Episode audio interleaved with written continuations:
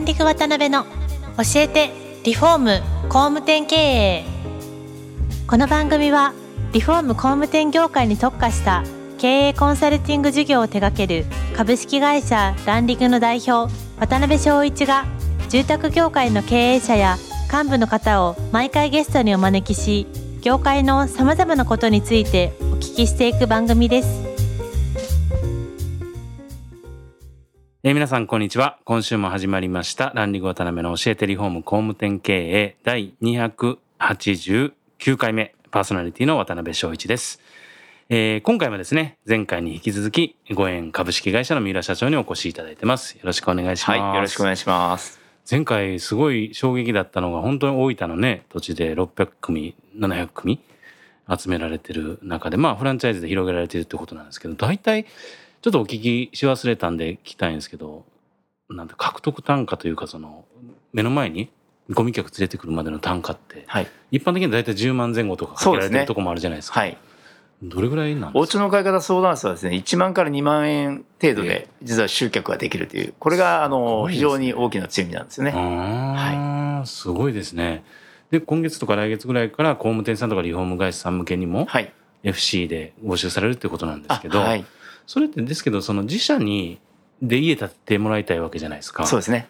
それでたくさんいらっしゃってもこのまあねあの失注される方もいいてそういう方たちはもうなんか無駄になっちゃいますよね無駄というか。はい、うん例えば、うんまあ2万円で20組のお客様が来たとしますよね。はい集客コスト40万円ですよね。はいで、おそらく半分ぐらいはそもそも自社のうん会社に当てはまらないお客様だと思います。で、なるほど考えると10組ぐらいがうん対象になり得るお客様ですね。はいはいはいでその方々に、えー自社への送客をし、うんうんお話を進めていく中でまあ1棟決まっちゃいました、はい。1棟だけ決まりました、うんうん。としたとしてもはい。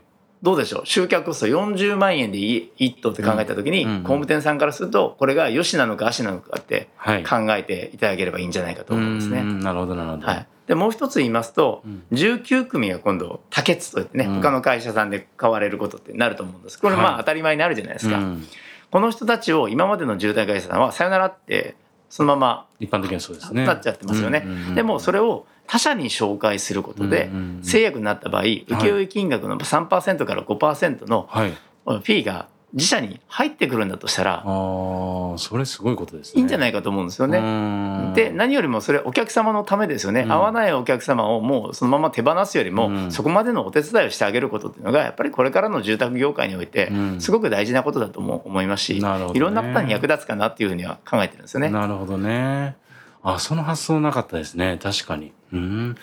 まあなんかそういうふうな形で、リフォーム会社さんとか工務店さんも、どんどんこう、フランチャイズに入っていただければ、まあ、お互いウィンウィンになる。そうですねあのリフォーム会社さんは特に住宅のプロという本当の第三者を歌えるんですよね。うん、確かに確かに。ですよね、そういった意味でではリフォーム会社さんめちゃめちゃいいと思うんですね。なるほどね。はいぜひぜひちょっと問い合わせいただけたらなと思います。お願いしますはい。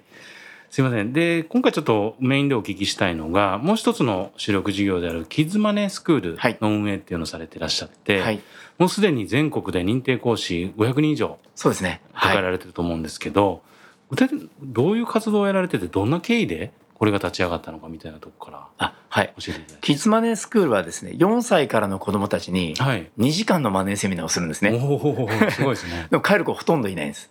ええ。じゃあ何を教えるのかっていうと、うん僕は3つのことをいつも教えるようにしてて、はいまず1つ目これが一番僕が大事にしている言葉なんですけど、うんお金はありがとうと交換するもんなんだよということをですね伝えていきたい。うんなるほど。もう少し分かりやすく伝えるとですね、うんあの例えばコンビニでジュース買いますよね。はい。お金払うとお店の人は僕に「ありがとうございました」って言ってくださるんですよね。でも実は僕もそのジュースが欲しくて、うん。お金と交換してお店からジュースもらってるんですよね。はい。ならば僕もありがとうと言うべきなんじゃないのと。うんということはお金が行き来することで、うん。ありがとうっていう言葉も行き来するんですよね。なるほど、なるほど。どうでしょう？お金っていいものですよね。ですよね。うんうんうんただ僕もそうですし渡辺さんもそうだと思いますけどこういう教育を受けてません、うんお金の話はあんまするもんじゃないとかお金お金言ってはいけないとかうん。いやいや違うんだとうんお金はありがとうと交換する素晴らしいもんなんだっていうことをですねうんまず伝えていきたい。なるほど。でそれを一生懸命働いて稼いでくれてるお父さんお母さんに感謝しよう。うん。で稼いでくれたお金だからこそうん大切にしようと。はい。この3つをですねあの本当にお金というものをその概念をね、うん知ったタイミングの子どもたちに伝えるのがこれあのやっぱ大人であり、うん。我々のやるべき使命なんじゃないのかなと本当に思ってて、なるほど、ね。はい、そういう思いでキッズマネースクールというものをスタートさせてもらったということになるんですね。もともとなんか原体験みたいなものってあったんですあかはいあのもともとマネーセミナーやってて、はい。大人向けにですねああのママ向けに。お家の方、えーそうですそうです。あお家の買い方相談室そうですそうです。はい。うん。でその中で三浦家こんな金銭教育してたよっていう話をしてたんですね。はい。例えば三浦家あのパパ銀行っていうのがあってパパ銀行？はいはい。年利12%福利なんですよ。えらいこといいでしょ？いいでしょ？6年で倍になるんですね。はいはい。今の銀行金利って0.001%で、これ100万円預けると200万円になるまでに7万2千年かかるんですけど まあちょっとね全然話ずれちゃうんですけどはい。そういったものをですね子どもたちに時間と金利使うとお金増えるよっていうことをうん伝えたいなと思って始めたんですねうん。ただうちも今20歳と18の大きな娘いるんですけどはい。次女がお金大好きなんですよね。で次女がある日はい。パパって来てはい「どうしたの?」って言ったらうん「年利ってことは1年に1回増えるんだよね」うん。そうだよ」何月何日に増えんの?」って言われたんではい。12月31日って教えたら12月30日に妻からうん。1万円借りてうん。僕に預けて1月3日に1万1200円引き出してうん。妻に1万200円返してるんですよね。まあ嫁200円取るんかいっていうのはありますけど あのその発想がこはいう生き抜く力うん。につながっていくんだろうなって思ってやったりもしたわけなんですよね。なるほどなるほど。はい。うん。でそのまあ活動っていうものがもちろん住宅購入みたいな最終的にはあのつながっていくと思うんですけど今そこら辺の絡みってどんな感じになってるんですか？はいえー全国の先生になりたいという人たちに、うん。まあ、我々の指定する研修を受けていただいて先生になっていただくんですけれども、あのまあこういう、まあ、認定講師制度と呼んでるんですけどね、うん認定講師制度で先生になっていただきました、うんうんでよくあるこういう講習ってやり方だけを伝えるんですよね。でやり方だけ伝えまあ大事でしょうけど、うんうんうん。えー結局先生になったはいいけどイベントの企画の仕方が分かんない。集客の仕方が分かんない、えーアポイントをお預かりするまでの流れが分かんない、うん。マネタイズの仕方が分からない、はい。で結局できずに辞めちゃう人って多いじゃないですか。なるほどな。なので我々はあの半分の時間をそっちのマーケティングにはい。費やしてその先生たちがしっかりと活動できるようなそんな活動をしていく流れの中で、うん。まあ、特に保険業界だったり住宅不動産リフォーム業界の方多いんですけどね、はい。そんな方々がこう先生になってくれてるっていう感じになってますね。うんはい。そのモチベーションとして例えば住宅会社さんの会社さんであれば自社で集客するための一つのコンテンツ的な意味合いももちろんあおっしゃる通りです。あるということなんですね。はい、あのやっぱり集客今ね厳しくなってる流れの中で、うん。キッズマネースクールって大分で今7年間ずっとやってるんですけど、うん。毎月2回から4回今でもやってるんですけど、うん。ずーっと満席です。今でも3ヶ月先まで満席すごいですね。ですね。一回あたり何人ぐらいはい来られる今はコロナの影響でちょっと少人数で123人までってしてますけどうん。なるほど。はい、それがずっと満席なんですよね。うん。でその世代が、まあ、住宅購入の世代に交わるんであるとしたら、これは一つの武器にもなるよね。もう一個言うとその地域貢献の活動にも当然なりますし、そうでしょうね。はい。へーなるほど。しかもそれってすごい話題になりそうですね地域とかで。あおっしゃる通りです。あの、うん。新聞社だったりテレビ局さんがどんどん取材に来てくれるんですよ。でですのでそういう意味ではね自社のブランディングにもなりますし、なるほど。はい。うん。ですけどそれって一回来た方も何回も参加できるんですか？新規の方だけはい、これはもう先生に委ねているわけなんですけれども、ね。はい。まあ、大分ではリピートは NG にしてますね。うんあそれでまん3か月先そうです。あの楽しいからやっぱ何回も来たくなっちゃうんですね、はいはいはい。まあ、それはそれで嬉しいことなんですけど、うんお商売で考えた時にまあそうですよね。難しい部分もちょっとあったりして。はい。新規の方だけでずっと満員になるってすごいことですね。そうですね、まあ、ただ毎年ねその4歳になる子たちは入ってくるし、うん、はい、っていうところでは新入生はたくさんいるわけなんで。確かに確かに、はい。なるほどね。今後どうなんですか？このキズマネースクールっていう組織なり事業っていうのはどういうふうにされていかれたいっていうのがあはい。えーまずはもってビジネスではあるんですけれども、はい。それより大事なことはやはりいかにしてその日本中の子どもたちの生き抜く力の育成に貢献できるかということだと思うんですね。